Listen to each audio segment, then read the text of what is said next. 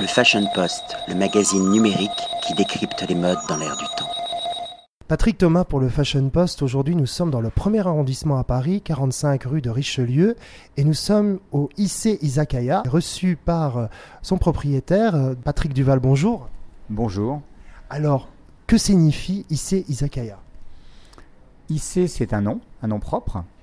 Et Izakaya signifie endroit où on boit le saké. Euh, le zaka de, de, Izakaya, c'est le, mot saké en fait. Et I, ça veut dire l'endroit. Et Ya, c'est la maison. Donc euh, la maison euh, où on, on s'installe pour boire du saké. Au départ, c'était ça. Comme un bar à vin, bar à saké, mais où on peut également déguster des plats typiquement japonais. Voilà, au départ, c'était, il y avait des marchands de saké au Japon, et un jour, il y a quelqu'un qui s'est dit, mais finalement, les, les gens, avant de l'acheter, il faudrait qu'ils le goûtent. Donc, il a, il a commencé à mettre quelques tables, etc. Et c'est comme ça qu'est né le principe de l'izakaya, avec un petit peu des, des petites tapas pour manger, euh, avec, pour accompagner le saké.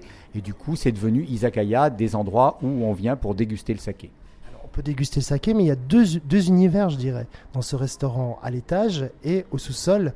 Un sous-sol qui est un peu plus typiquement japonais à l'étage qui fait plus euh, penser à un bistrot parisien.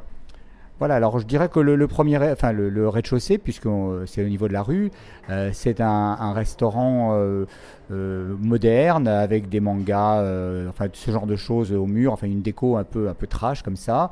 Euh, pas de clichés, ah oui, on n'est pas du tout rentré dans, dans, dans, dans, le Japon classique, si vous voulez. On est dans, dans un Japon bien moderne, des bistrots qu'on peut trouver à Tokyo, il y en a beaucoup comme ça. Euh, donc c'est plutôt un endroit euh, voilà jeune. On vient pour euh, boire, manger, une cuisine de bistrot exactement comme on la trouve à Tokyo. Donc plutôt l'esprit tapas. Euh, en bas, en fait, on, a à peu près le même type de, nourriture. Hein. On peut commander aussi bien en haut qu'en bas. Mais en bas, on a voulu faire un espace plus japonais. Euh, on a donc installé une salle à la japonaise, washitsu en japonais, donc la, salle japonaise, avec des tatamis où on peut, alors on vient, on enlève ses chaussures, on s'installe pour un bon moment. Euh, c'est plutôt pour le soir. Et c'est là qu'on fait nos dégustations de saké, de whisky japonais aussi, puisqu'on est spécialisé aussi en whisky japonais on en discutait tout à l'heure, c'est un peu une bulle dans tout ce stress parisien. On, on se sent à l'aise, on se sent dans une forme de zénitude. Voilà, c'est un peu comme au Japon, il y a des bars comme ça où on va le soir pour se détendre après une journée de travail un peu pénible. On vient, on oublie tout, on laisse ses, euh, son stress à l'extérieur, on passe un bon moment avec ses amis. Si on n'a pas d'amis, ben, on peut très bien faire connaissance avec des gens parce que euh, les, les, tables sont euh, faites de manière à ce qu'on puisse très facilement se parler d'une table à l'autre. Euh, voilà, c'est l'esprit euh, japonais euh, qu'on peut retrouver très facilement dans plein d'endroits que j'ai connus au Japon. Comment avez-vous découvert la culture et la gastronomie japonaise? Alors bon, ça fait quand c'est une histoire qui remonte à longtemps. Hein. Je suis allé au, Japon pour la première fois en, en 1981. J'étais journaliste à l'époque et je suis retourné euh, des dizaines, des, peut-être, enfin pas des centaines, mais presque une centaine de fois. J'ai vécu plusieurs années là-bas.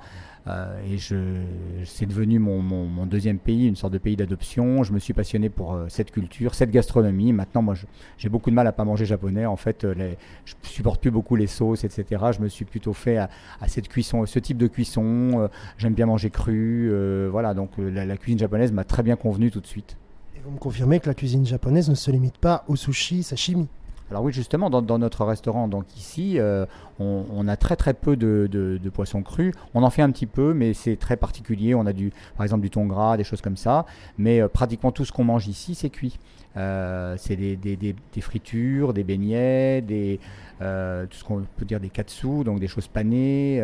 On, voilà, on essaie de varier, d'amener des, des, plats japonais qu'on ne peut pas forcément trouver dans d'autres restaurants que chez nous. C'est des plats inspirés des quatre coins du Japon, ça vient d'une région spécifique non, c'est de la cuisine japonaise, euh, je dirais traditionnelle, qu'on peut retrouver du sud au nord du Japon. Euh, ce qui fait la, spécificité des, régions au Japon, c'est plutôt les produits qu'on va trouver ici et pas là. Donc les Japonais cuisinent beaucoup local, euh, ce qui est une preuve d'intelligence, parce que plutôt que de faire venir de, l'étranger ou de, l'autre bout du pays, on préfère manger des choses qui poussent dans le coin. Donc c'est vrai qu'on va retrouver des cuisines un peu différentes suivant qu'on est au sud ou au nord du Japon, mais c'est généralement surtout dû aux ingrédients en fait. Quels sont les horaires d'ouverture? Alors, euh, on ouvre euh, à midi jusqu'à 14h30 et ensuite euh, le soir de 19h à 22h30. 7 jours sur 7 On est fermé le dimanche. D'accord. Mais il vaut mieux, d'après ce que j'ai pu constater, il vaut mieux quand même réserver parce que vous avez un tel succès que vous êtes presque obligé de refuser du, per- du- du monde. Oh, Pas presque obligé, on, on refuse pas mal de monde, effectivement. Bah, c'est un restaurant qui est pas très grand. On a, eu- on a 20 places au, au- au rez-de-chaussée et une quinzaine de places euh, au- dans la salle japonaise. Donc c'est vrai que c'est très vite plein. En tout cas, à titre personnel, j'ai passé un excellent moment et j'encourage les lecteurs et les lectrices à découvrir ce fabuleux endroit. Un grand merci, Patrick. Merci à vous.